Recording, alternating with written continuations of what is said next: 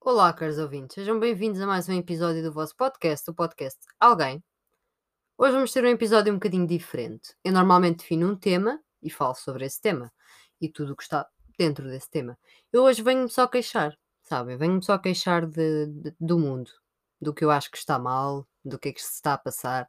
Acaba a tocar em política, em ah, temas relacionados com pessoas, humanísticos, portanto está dentro. ah, do, do, do podcast em si, ah, mas sou sou eu a queixar-me, portanto preparem-se para, eu, para eu queixar-me durante alguns minutos, se calhar muitos.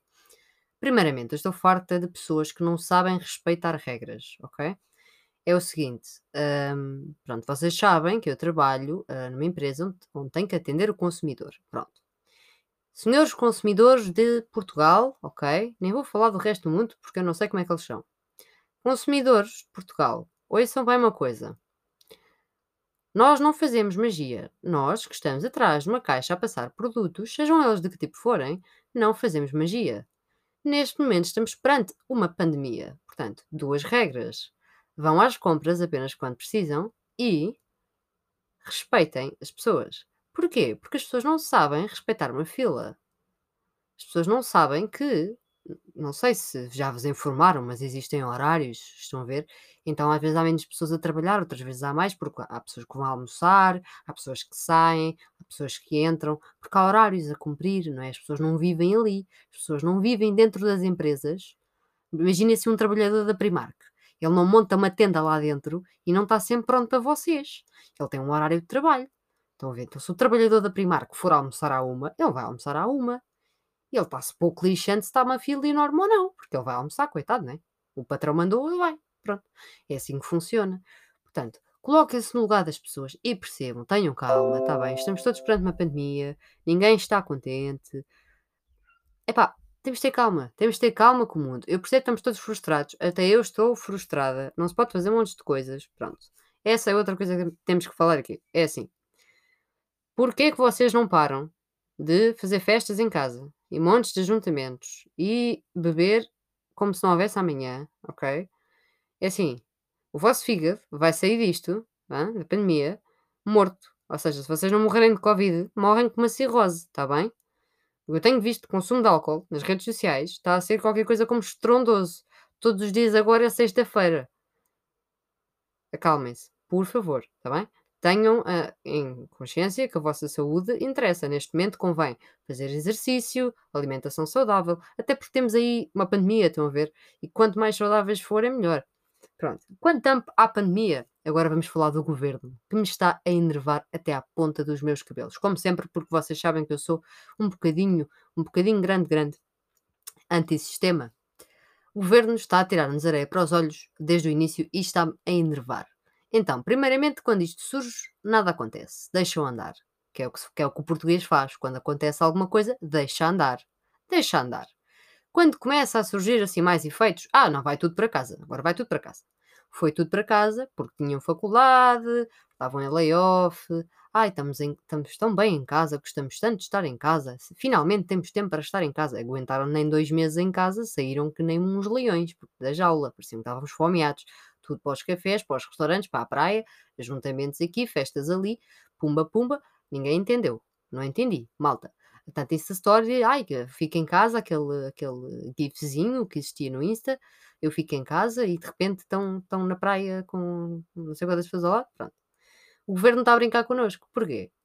Porquê que o governo está a brincar connosco? Então vou-vos dizer uma coisa. Até antes do final do ano, na minha opinião, e com pessoas que eu já falei também, eu acho que, ah, atenção, isto é uma opinião, não são factos.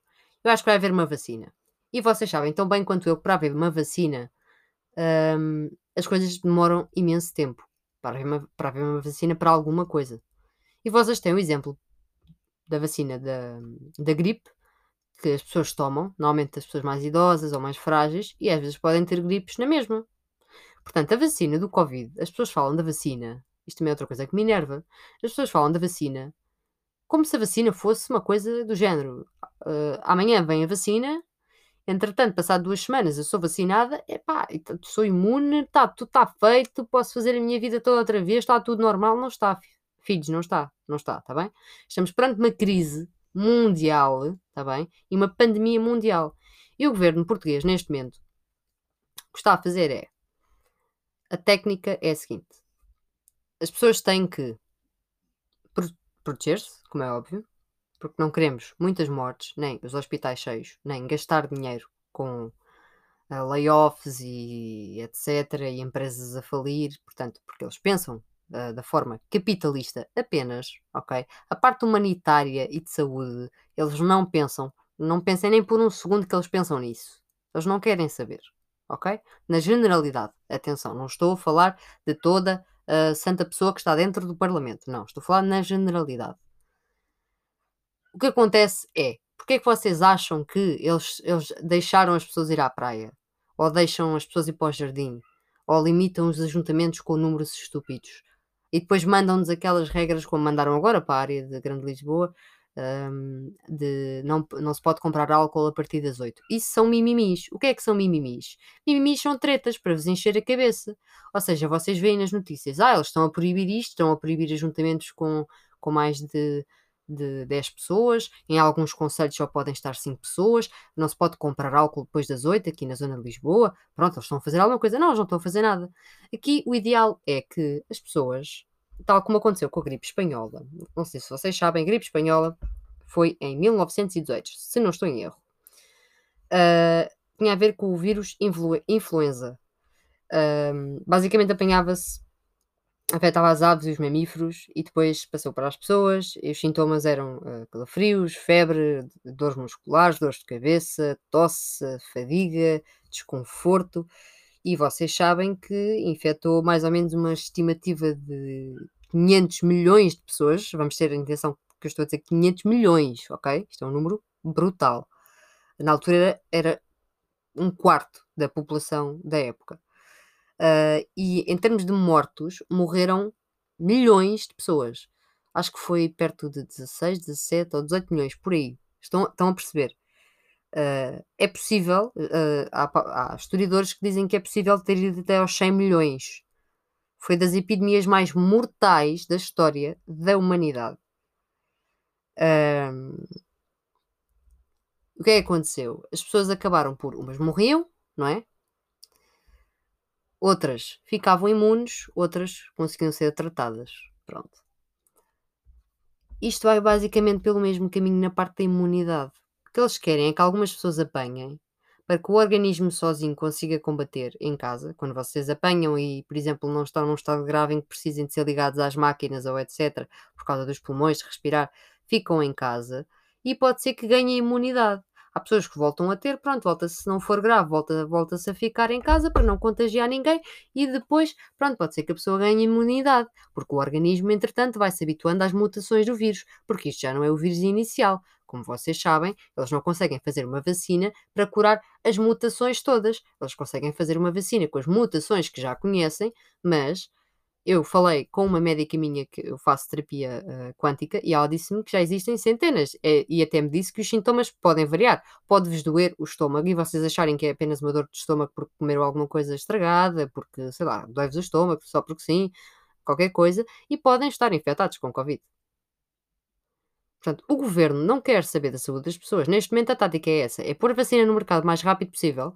Depois vamos ver os países todos a lutar pelas, pelas vacinas. Quem é que lança primeiro? Quem é que compra primeiro? Quem é que consegue uh, dar mais doses às pessoas primeiro?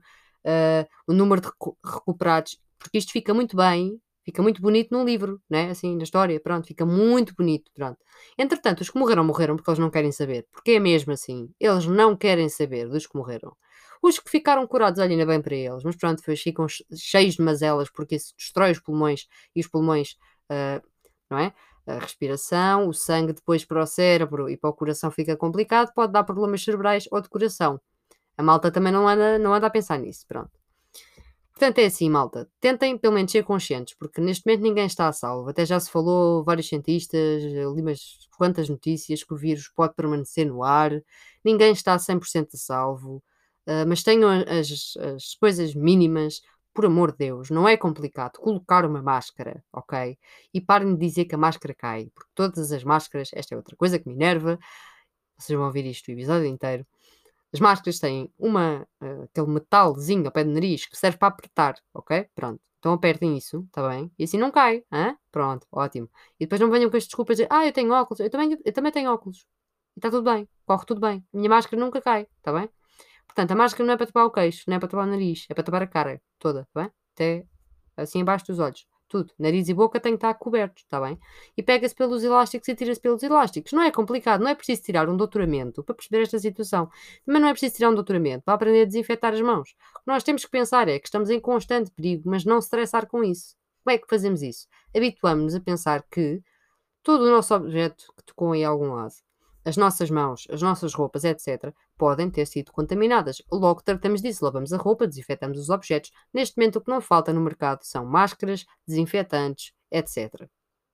É muito difícil arranjar agora máscaras sem ser cirúrgicas, isso é verdade, porque elas estão a ir mais para os hospitais, como é óbvio, uh, mas é possível arranjar essas, pelo menos essas, não é? É melhor que nada. Essas e uma tecido por cima, ainda melhor. Se faz calor, faz. Mas é assim, eu não sei o que é que vocês preferem, se é uh, ter Covid, ficarem doentes e depois, entretanto, terem repercussões no organismo, ou uh, ter calor na cara. Ai, tanto calor que eu não consigo respirar com isto. Pá, não tem nada a ver com isso. Nem um bocadinho. Está bem. Pronto. E pá, eu gostava que as pessoas parassem de se queixar. Porque as pessoas foram muito hipócritas. E isto enerva-me. Pessoas hipócritas enervam. Toda a gente é hipócrita, nem que seja uma vez na vida. Mas é assim, constantemente enerva-me. Porque, ai, estivemos em casa e tal, mas de repente. Ah, se fosse para apanhar, eu já tinha apanhado. Mas, mas pessoas, pessoas de 20 e poucos a dizer isto. Não são idosos uh, que se estão a lixar desde o início para isto. Porque há gente que se está a lixar para isto. São pessoas que já estiveram super preocupadas e agora não estão. Mas devo assim um treco na cabeça, assim de repente. Pronto. Sobre o Covid já acabei, está bem? Era só isto. Era para terem respeito pelas empresas, está bem? Uh, e para pararem de sair de casa que nem os malucos. Tipo, não têm que ficar em casa, porque isso também vos vai dar. Uh, vocês vão dar em doidos. Mas façam o essencial, façam as coisas bem e evitem espaços fechados. Evitem fazer coisas desnecessárias, ok? Convivam com os vossos amigos com cuidado, não juntem 50 pessoas numa casa para despejar 300 garrafas. Qual é a necessidade? Porquê? O vosso fígado um dia vai se queixar. Ouçam o que eu vos estou a dizer. Pronto, mas a malta nunca pensa, porque a malta nova, incluindo eu da minha idade, a malta da minha idade, eu já começo a pensar mais, porque já tive algum historial de vida que me fez pensar mais nisso.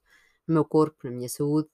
Mas a malta nova pensa, não, isto não afeta nada, não afeta nada. Não afeta nada o Tanas. Afeta sim, senhora. Afeta sim, senhora e afeta muito. Uh, eu tenho-vos a dizer que eu fumo, sou fumadora. Uh, e eu estou a treinar neste momento bast bastante, pá, mas duas vezes por dia. Bastantes vezes. Eu não fazia desporto. Eu fiz equitação, uh, praticava futebol também, quando era mais nova, e aos 16 parei completamente com o desporto. E agora, quando iniciou a pandemia, eu comecei com o desporto. Uh, e tenho a sorte de viver num sítio em que posso fazer desporto fora de casa, à vontade, dentro de casa, como eu quiser e tenho feito imenso desporto. E eu notei ao início que me foi bastante complicado. Porquê? Porque eu antes bebia, eu já não bebo álcool, eu antes bebia bastante e fumava bastante. O meu organismo não conseguia fazer um treino que um puto de 6 anos fazia na boa. Percebem? Eu ficava a morrer, nem conseguia terminar. Neste momento já consigo. Porquê? Estou a diminuir o tabaco e não toco em álcool já há uns bons tempos. Uns aninhos. Um aninho e tal. Um, Cortem as coisas negativas da vossa vida. Incluindo, e é outra coisa que me enerva, as pessoas. As pessoas neste momento está cada uma para o seu lado. Está tudo maluco da cabeça, as amizades agora deram todas assim cambalhotas. É assim. Ser amigo, ok? Eu não me vou alongar muito nisto, mas eu acho que vocês têm que pôr isto na vossa cabeça. Ser amigo de alguém inclui preocuparem-se com a pessoa. Não é, ia, ontem fui à praia e foi bem fixe. Aí, queres ir beber um café para fofocar um bocadinho? Não. Isso também está incluído, não é? Mas quando uma pessoa está mal, ou qualquer coisa assim, o outro tem que estar lá, porque senão não são vossos amigos, são vossos colegas, são amigos de café, que é o nome que eu lhes dou. Pronto, está bem? Pronto, era só era para deixar isto claro aqui também, porque pronto. Outra coisa que me anda a incomodar um bocadinho É a extrema-direita que não para de crescer e ninguém está a ligar a isso também. Mas ninguém está a ligar a isso. Os antifascistas aqui a trabalhar, trabalhar, trabalhar, a mandar cá para fora notícias e nós todos, ah, não, não faz mal, faz mal. Eu não me estou a incluir, atenção, porque eu tenho um cérebro, está bem? Uh, pensem um bocadinho, está bem? Uh, já agora, ouçam um episódio sobre uh, a manobra do Chega. vai ser útil para perceberem esta ideia, não preciso me alongar. Mais queixas, que é que eu vos posso dizer mais que me está a chatear neste momento? Ah, pessoas a gastar dinheiro de forma. Eu nem sei explicar. Eu nem sei explicar.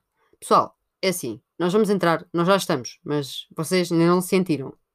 Mas já muita gente está a sentir, infelizmente. Mas a maioria da população ainda não sentiu. Quem era assim, mediano, a puxar para baixo, vai ficar pobre. Pobre. As pessoas estão a fazer dívidas e dívidas e dívidas e agora estão a comprar tudo. Estão a gastar dinheiro em tudo. Porque conseguiram poupar algum dinheiro porque estavam em layoff, não iam para o trabalho, etc. Isto e aquilo. E agora estão a esbanjar dinheiro.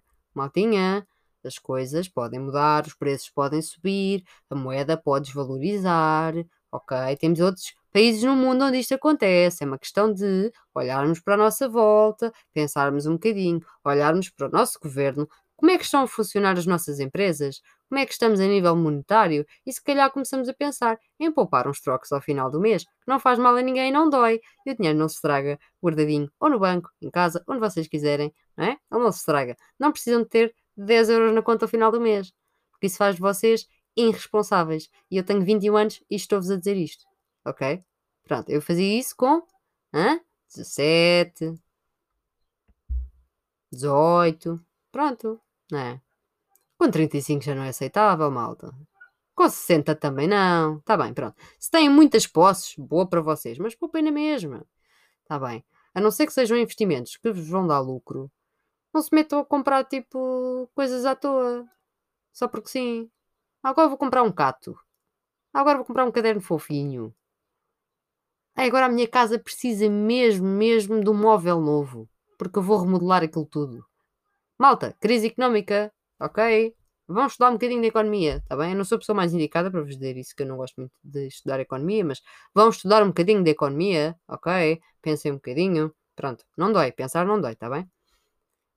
Depende, mas normalmente não dói. Mais coisas. Um, parem de desvalorizar a saúde mental das pessoas, que eu tenho visto isto muito nas redes sociais. Se alguma pessoa neste momento está mais fragilizada, é completamente normal, porque estamos perante uma pandemia, as pessoas estiveram fechadas em casa e há pessoas que ainda não saíram, porque há muita gente aí louca já a viver a vida, mas há pessoas que ainda estão com medo e não saem de casa e estão isoladas. Isso começa a, a fritar o cérebro de uma pessoa. Portanto, parem de julgar as pessoas e parem de tomar por incapazes as pessoas que têm problemas mentais, porque essas pessoas às vezes são mais capazes do que as pessoas que não têm. Garanto-vos isto. De certeza. Garanto-vos isto. Quando não são problemas muito graves, garanto-vos que essas pessoas têm um nível de pensamento e de raciocínio muito mais avançado. São pessoas inteligentes, criativas a um nível brutal. Pronto, queria deixar isto aqui explícito. Já que estamos a falar de questões uh, humanitárias, questões da comunidade queer em Portugal. É assim, malta. Parem lá de se preocupar, ok? Com quem é que gosta de quem? Amor é amor. O nosso problema neste momento não é amor, está bem? É dinheiro e saúde.